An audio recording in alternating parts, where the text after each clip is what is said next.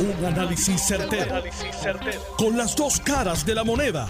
Donde los que saben no tienen miedo a venir. tienen miedo a venir. Esto es el podcast de Análisis 630 con Enrique Quique Cruz. El estímulo federal. Déjenme empezar primero con el estímulo federal. Son unas notas, una serie de notas que tengo aquí que las quiero cubrir bien rapidito con ustedes. Todo el mundo está pensando todo el mundo está pendiente por un nuevo estímulo federal, 1.200 pesitos más. Y esto pues lleva bastante atraso por el Congreso Republicano, principalmente el Senado. Los demócratas han querido sacar otro estímulo de aproximadamente 3 mil millones de dólares, muy parecido al anterior. Los republicanos esta mañana, según el periódico New York Times, durante la mañana de hoy, el periódico decía que y reportaba que los republicanos venían con una propuesta que llegaba aproximadamente a los 700 millones de dólares. Donald Trump ha dicho que quiere que la gente reciba el chequecito de los 1.200 millones de pesos. Los, los, demócratas quieren un estímulo que esté cerca, como el anterior, de los 3 trillones. Gran parte de la discusión, gran parte de la, del no estar en acuerdo tenía más que ver con los 600 dólares del desempleo del PUA que con las demás cosas, porque ahí es donde está el billete grande. Y los republicanos se niegan a dar más de 300 dólares por el desempleo. Lo quieren cortar a la mitad. Ahora, lo que acaban de presentar ahora recientemente en la tarde, es una propuesta de aproximadamente 1.200 millones, pero todavía deja fuera los 1.200 dólares para los contribuyentes como los que recibimos la vez anterior. Hay dinero para las escuelas, hay dinero para la compra de material de protección, en fin, hay, hay dinero, hay mucho dinero para áreas que los demócratas están de acuerdo, pero se quedan cortos casi por una tercera parte casi por una tercera parte de, lo que los perdón, de lo que los demócratas quieren llevar a cabo. El líder de la minoría senatorial, Charles Schumer, Chuck Schumer, envió una carta hoy pidiéndole a los demócratas que por favor se abstengan y que traten de empujar una, una negociación bipartita que sea mejor de lo que los republicanos han presentado durante el día de hoy. Pero miren, subieron 500 millones de pesos entre por la mañana y ahora por la tarde. En esa medida de los republicanos, eh, para el desempleo 300 dólares semanales en vez de 600. Yo creo que van a terminar como en cuatro y medio. Ya usted verá. Eh, tienen 105 mil millones de dólares para las escuelas y para eh, testing, para hacer más eh, pruebas. También hay cientos de millones de dólares para el servicio postal, el United States Postal Service, que está teniendo unos problemas de presupuesto bien, bien grandes. Pero la principal diferencia es en lo del PUA de 300 dólares semanales y 600 dólares. También en ese tema, en ese tema, eh, nueve compañías, nueve farmacéuticas eh, hicieron un compromiso con el mundo entero de que ellos van a proceder con las vacunas que están desarrollando a base de la ciencia y que no van a sacar una sola vacuna hasta que esté comprobado científicamente que son seguras y eficaces. ¿Escuchó bien? Esto principalmente lo han hecho por todos los comentarios que Trump hizo hace una semana y empujando de que estas vacunas iban a estar listas para antes del día de las elecciones. Estas compañías no descartaron pedir una autorización de emergencia a la FDA, pero hicieron un compromiso que cualquier vacuna potencial contra el COVID la decisión de sacarla al mercado va a estar, de, va a estar en, en, decisión, la decisión se va a tomar a base de los clinical trials, a base de las pruebas científicas que las compañías se han comprometido a llevar a cabo siguiendo las directrices, siguiendo las reglas de la Food and Drug Administration. Las compañías dijeron, tenemos un compromiso para asegurarnos que el pueblo tenga la confianza en el sistema riguroso, científicamente riguroso y regulatorio para la vacuna del COVID-19 y que eventualmente sea aprobado. El presidente el pasado lunes, no este sino el anterior, había dicho que vamos a tener una vacuna pronto y ustedes saben que va a ser antes de las elecciones. Tres compañías que son las que más avanzadas están, que son Pfizer, Moderna y AstraZeneca, pues se han comprometido con esto también. Así que la guerra por eh, sacar esta vacuna de manera segura, segura y con la data científica de que sirve y de que es confiable, de que no va a hacer daño, es una de las partes muy importantes. Y el gobernador de Nueva York, en otro tema también que tiene que ver con los Estados Unidos, el gobernador de Nueva York, Andrew Cuomo, hoy nos dejó saber que los que volemos de Puerto Rico hacia Nueva York no tenemos que hacer una cuarentena de 14 días. El gobernador había anunciado que todos los que llegasen desde Puerto Rico y las Islas Vírgenes al estado de Nueva York tenían que hacer una cuarentena de 14 días. Esto nos los impusieron el 28 de julio, que fue cuando aquí comenzó a salir la información de lo mal que íbamos en el mes de julio pero sacaron a Puerto Rico, sacaron a Islas Vírgenes, pero añadieron a los estados de Delaware, Maryland, Ohio y West Virginia. Así que los que vayan a Nueva York ya no tienen que hacer cuarentena de 14 días. Miren, la noticia que fue el, titular hoy, la Guardia Nacional, bajo el mandato y la, el liderazgo del general José Reyes, pues ya están trabajando con los protocolos que nosotros le anunciamos aquí la semana pasada de, lo que venía, de la preparación del gobierno federal, principalmente del CDC, que ya se había comunicado con los eh, con las distintas autoridades de los estados para establecer cómo es que se van a establecer la prioridad y la distribución de estas vacunas. Para que ustedes entiendan, según la información que a mí me dieron la semana pasada, hay mil millones. Esto fue con el doctor Negrón. Y fue el jueves pasado, cuando yo discutí este tema aquí. Hay mil millones de vacunas ya fabricadas. Lo único que tiene eso aguantado es que están esperando a que los clinical trials, las pruebas clínicas, se terminen. Y eso se espera que sea para finales de octubre.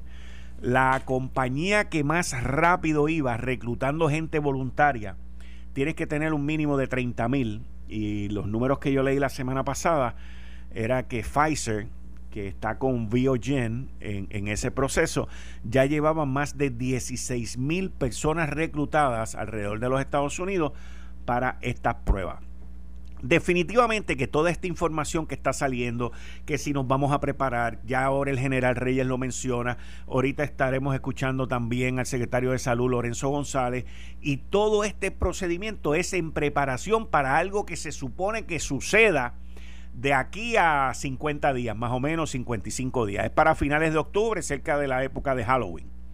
Así que esa semana, esa última semana, lo más probable que estemos viendo. Pero primero que nada, Primero que nada, estas nueve compañías han dicho que van a ir con la rigurosidad científica para que esto sea seguro y eficaz para el, ser humano. Así que esto lo, lo, hicieron, lo firmaron hoy, lo hicieron público porque hubo mucha preocupación por los comentarios que hizo Donald Trump. Como les dije, como les dije, y como lo dije aquí el jueves pasado, eh, aquellas eh, personas que trabajan en la seguridad nacional de la nación norteamericana, el Departamento de la Defensa, eh, las autoridades de ley y orden, o sea, todo lo que tiene que ver con seguridad, el ejército de los Estados Unidos, las Fuerzas Armadas, o sea, todo ese núcleo de gente, la misma Guardia Nacional de Puerto Rico, todo ese núcleo de personas son los primeros que van a recibir esto. Y de ahí a la misma vez van a estar llevándoselo a los médicos, a las enfermeras, a los tecnólogos médicos, a todos los que son los first responders, las primeras respuestas, los que trabajan en los hospitales, los que trabajan en oficinas médicas, toda esa gente van a ser en, en su paso de los primeros que van a llevar esto. Luego, como les dije, van los hogares de ancianos, van las personas y van a ir por edad y por etapa todo basado en data científica y quien va a estar dando las directrices de quién va primero y quién va último va a ser el CDC. Obviamente, tú tranquilo porque tú estás entre los primeros por edad. Obviamente, gente tan irresponsable como los que organizaron la actividad de Morovi, pues deben ser de los últimos, o si sobra algo, pues se le debe dar a ellos. Pero quiero que sepan que nosotros, continuando con nuestro diario vivir, pues estas cosas y estos protocolos y estos procesos se están llevando a cabo todos los días en preparación a. ¿Ok? Y, eso eh, para mí y, para ustedes debe ser bien importante porque esto no es una cosa que es al azar o de que, o como ocurre aquí en, el gobierno, y esto no tiene nada que ver con partidismo, pero como ocurre aquí en el gobierno, eh, es, es bien sencillo. O sea, el, gobierno federal, el CDC, el Centro de Control de estas enfermedades, el Departamento de Salud, la Guardia Nacional y las Fuerzas Armadas se están preparando con 60 días de anticipación para cuando esto se vaya a aprobar. Ya tener los planes, ya tenerlos todos. O sea, esto no es que eh, de aquí a 60 días nos dicen a nosotros, mira, este Puerto Rico, eh, por ahí van las vacunas, ¿cómo tú vas a hacer? No, esto no es así. Esto no es así. Que eso es algo, y no estoy cambiando el tema, pero dando un ejemplo, eso es algo que hoy sale denunciando Aníbal Acevedo Vilá de que vamos a perder mil y pico de millones de pesos de fondos federales que nos dieron y que lo más probable es que se vayan a perder. Algo que Aníbal aparece eh, denunciando hoy, pero también es algo que la comisionada residente Jennifer González lleva denunciando desde principio de año. ¿Ok? Pero eso no sale en los medios. O si salía, se lo achacaban a que ella estaba con Pierluisi. Así que eh, esto es algo que ahora hay que ponerse los patines, hay que ponerse la rueda para que esos fondos no se pierdan. El punto que quiero traer, el punto que quiero traer es que esto es algo que Jennifer González lo había traído anteriormente, pero hoy hace noticia porque lo trae el candidato de la oposición, Aníbal Acevedo Vilá. Eso es así de sencillo, eso es así de sencillo. Y yo estoy seguro que Jennifer y la gobernadora han hablado de este tema. No tengo duda, escúchenme bien, de que la Junta de Supervisión Fiscal también debe estar envuelta en el tema porque son 1.054 millones de fondos de Medicaid destinados al cuidado y el seguro de personas de bajos ingresos que no se pueden perder. Así de sencillo. No se pueden perder. Así que verán en patines a varios en el gobierno bregando con esa situación y trabajándola para que esos fondos no se pierdan. Miren, Hoy tuve la oportunidad, dentro de todo lo que leí hoy, encontré un artículo que me llamó muchísimo la atención. Hubo dos artículos que me llamaron mucho la atención. Hay una persona a quien yo sigo, que es un economista, ganador del Premio Nobel de Economía, eh, y escribe en el New York Times, y escribió una columna ayer muy interesante eh, sobre el crecimiento de la miseria, de la pobreza en la nación norteamericana por el COVID. Y también eh, un artículo escrito, co-autor, co-escrito por un joven puertorriqueño que se llama Luis Ferré Sadurní y Jesse McKinley. Yo no sé quién es Jesse McKinley, pero me imagino que el, que, el, coautor, que es Luis Ferré Sadurní, es eh, bisnieto de don Luis Ferré. Y él escribió también en el New York Times un artículo de el debate que se está llevando a cabo ahora mismo en la ciudad de Nueva York. Y traigo este tema porque uno lee lo que pasa en Nueva York, pero es lo que va a pasar aquí. Le voy a explicar por qué. El debate que hay en la ciudad de Nueva York, o en, la ciudad, no, perdón, en el estado de Nueva York. Hay un debate ahora que se están sacando los ojos. Y este escrito por Luis Ferrer Adorní y Jesse McKinley trae a la luz ese debate.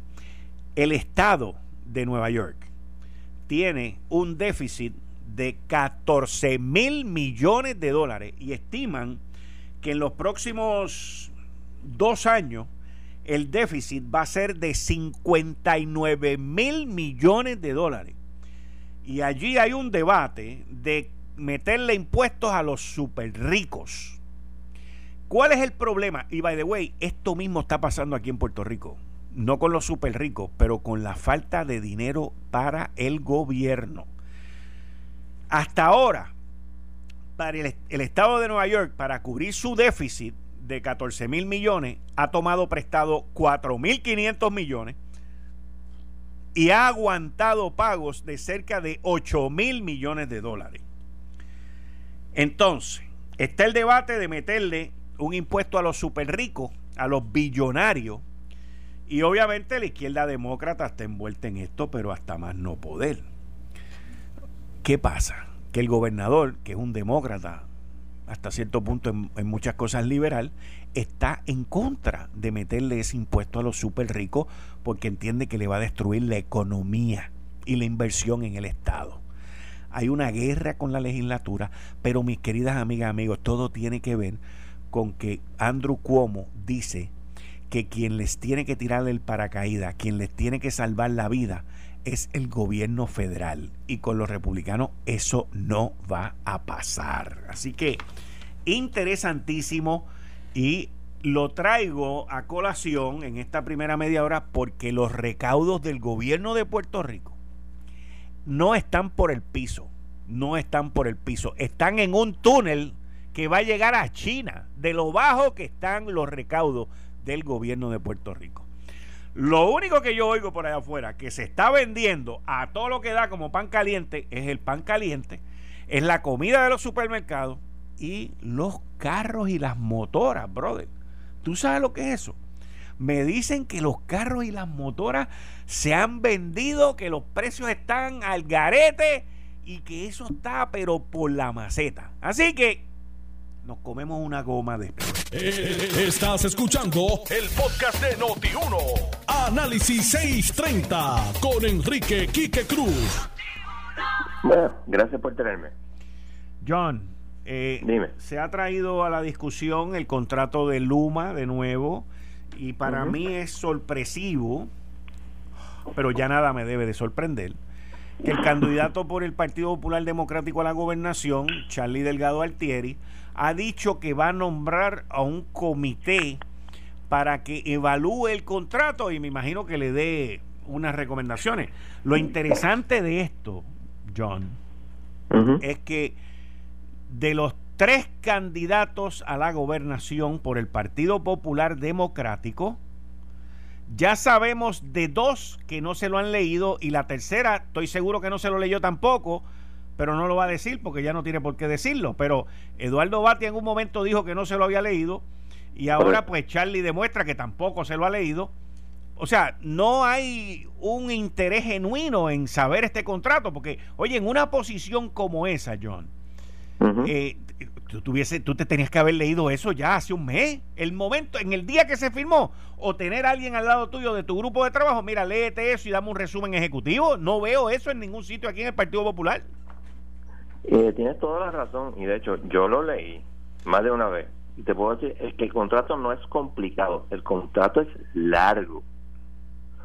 Eh, por ejemplo, hubo una conferencia de prensa de ciertos eh, representantes o candidatos a representantes del Partido Popular. Sí. Y me estuvo interesante que estuvieron hablando de métricas.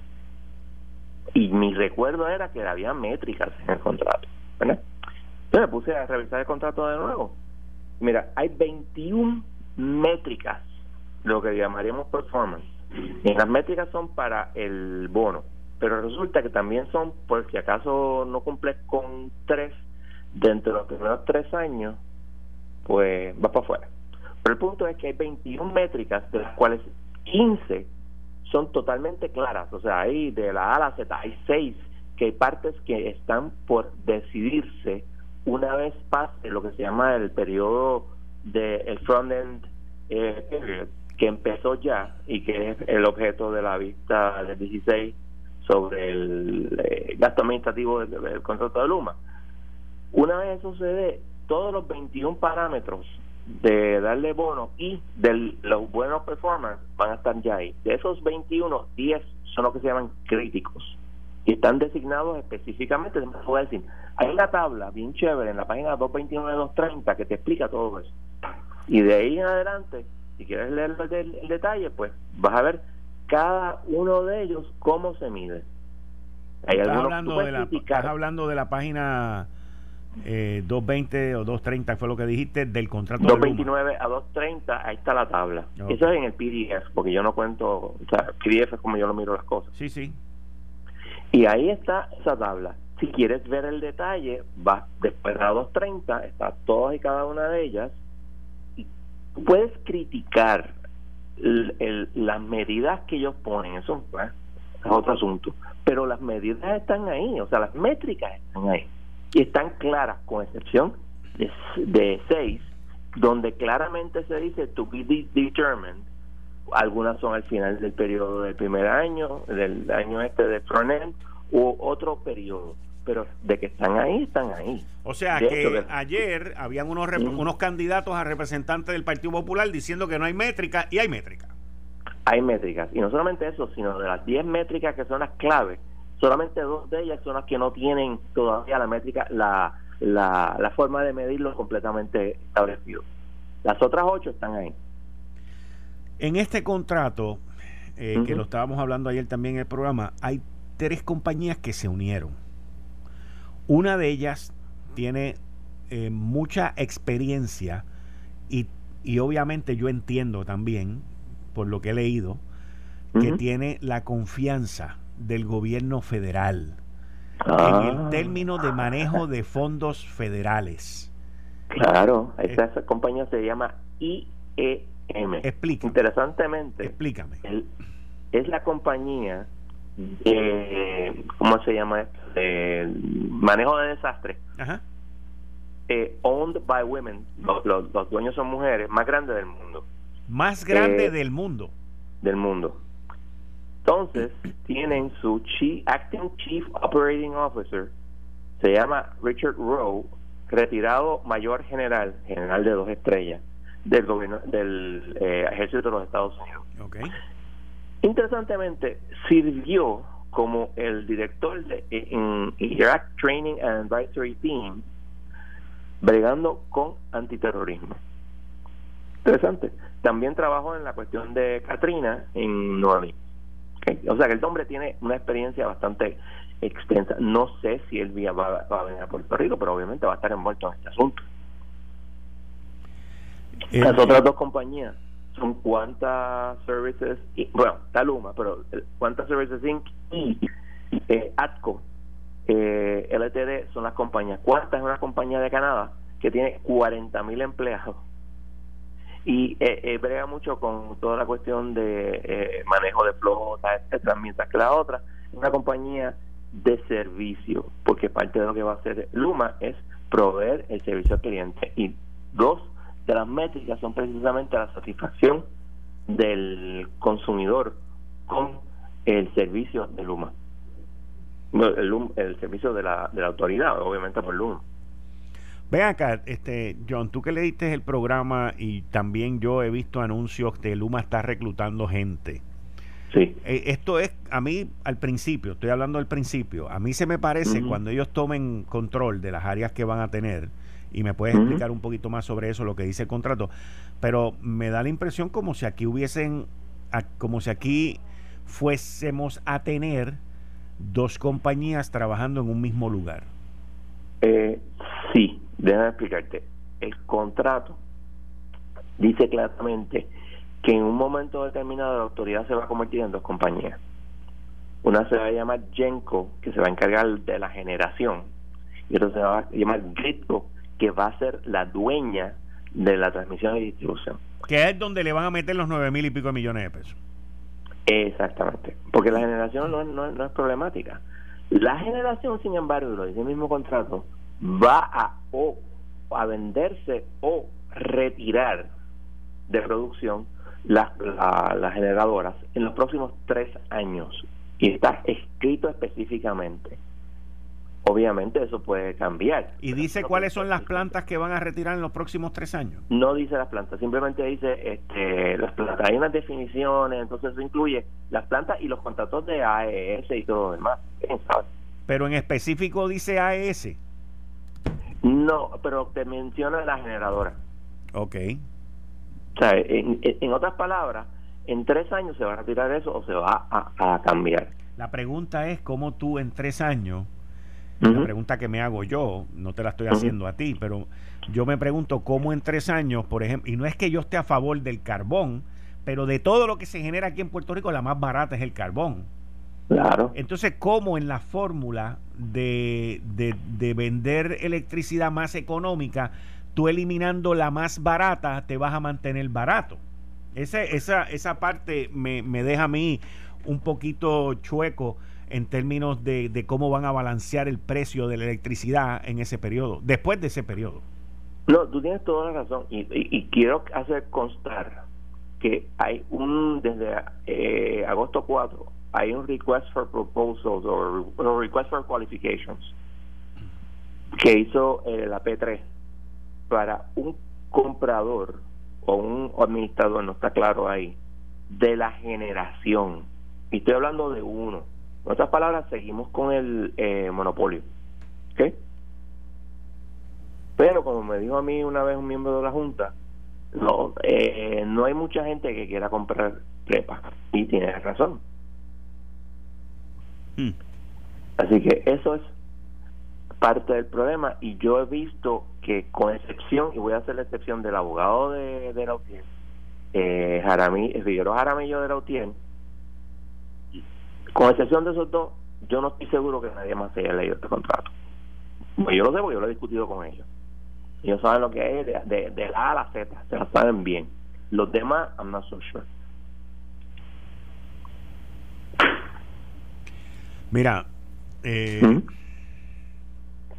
eso te trae el punto de que este contrato principalmente con lo que tiene que ver es con quién es que va a administrar esos nueve mil y pico de millones de pesos. Exactamente, exactamente. Y eso es bien importante porque la IEM supuestamente es una experta y, y, está específicamente puesto en el contrato y lo dice Luma en su website que va a, manejar, va a bregar con el manejo de esos fondos federales. Obviamente, desgraciadamente vimos que en FEMA hubo, vamos a decir, este eh, par de asuntos eh, corruptos y no hay ninguna garantía en este mundo de que no ocurra algo similar. Ahora, estas son compañías serias que están dedicadas a esto y su expertise, específicamente IEM, es precisamente en manejo de dinero federal. Y máxima cuando tienes a un ex general del ejército metido como el, bueno, repito, el, chief, el acting chief executive officer, que es el que, el que manda, el que da las órdenes. Así que veremos a ver cómo esto surge. En términos de la Junta que ya aprobó este contrato, ahora este contrato pasaría entonces, John, a donde la jueza Laura Taylor Swain para ser aprobado.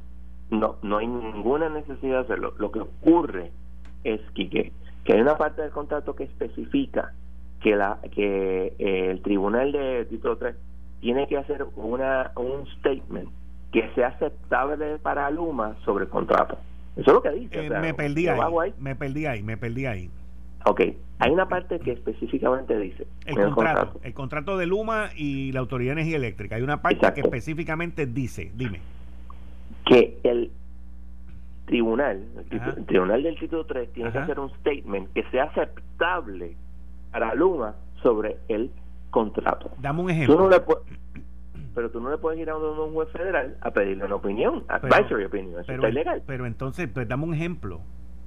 Pero ahí es donde entra la, la vista para aceptar como gasto administrativo cualquier dinero que no le pague a Luma la, la autoridad.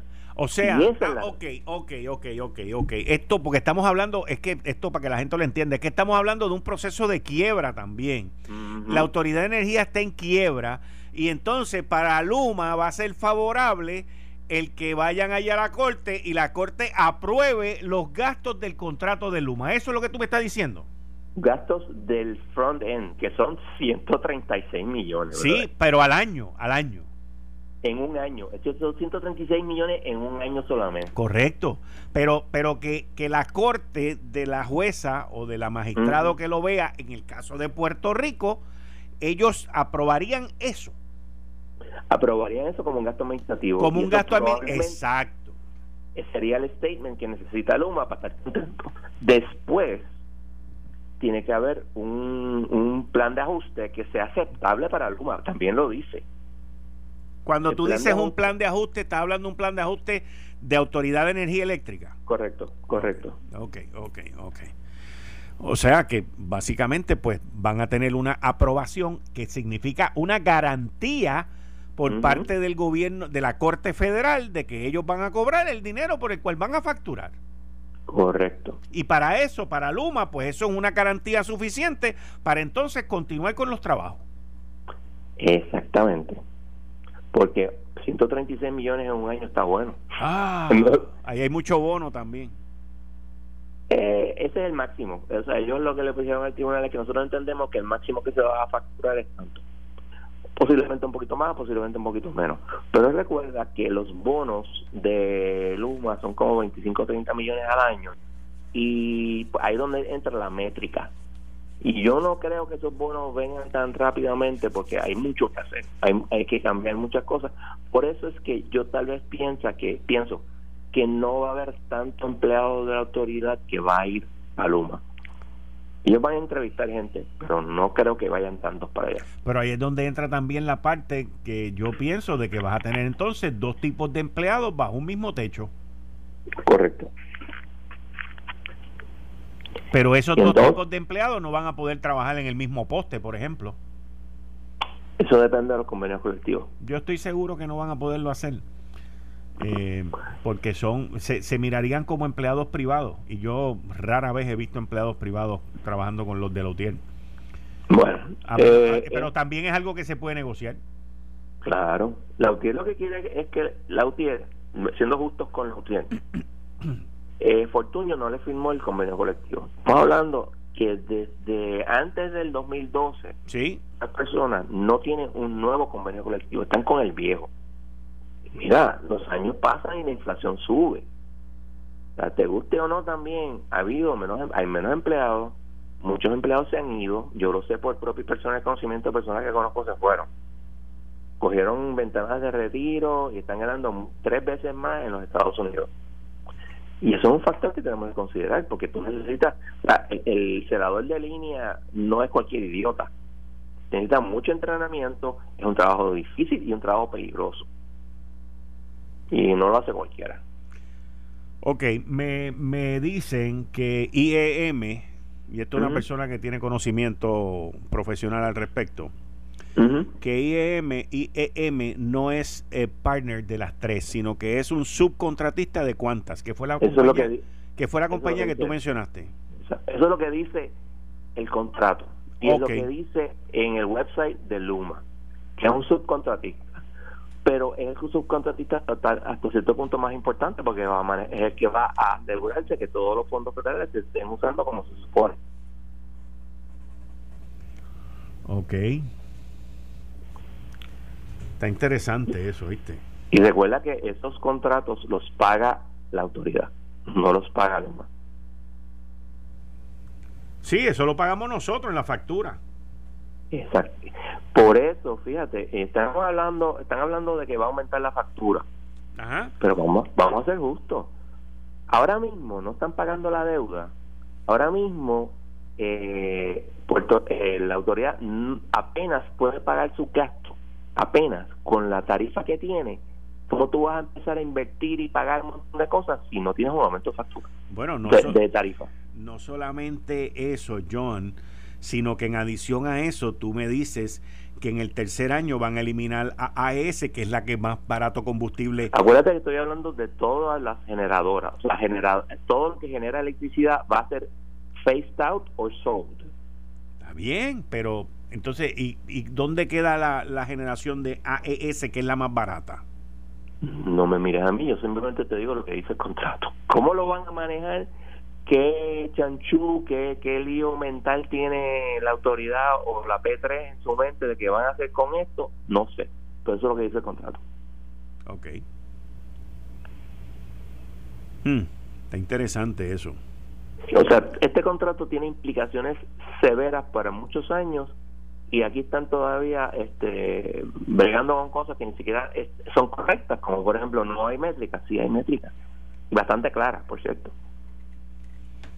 Es que esta gente no se lee los contratos, este.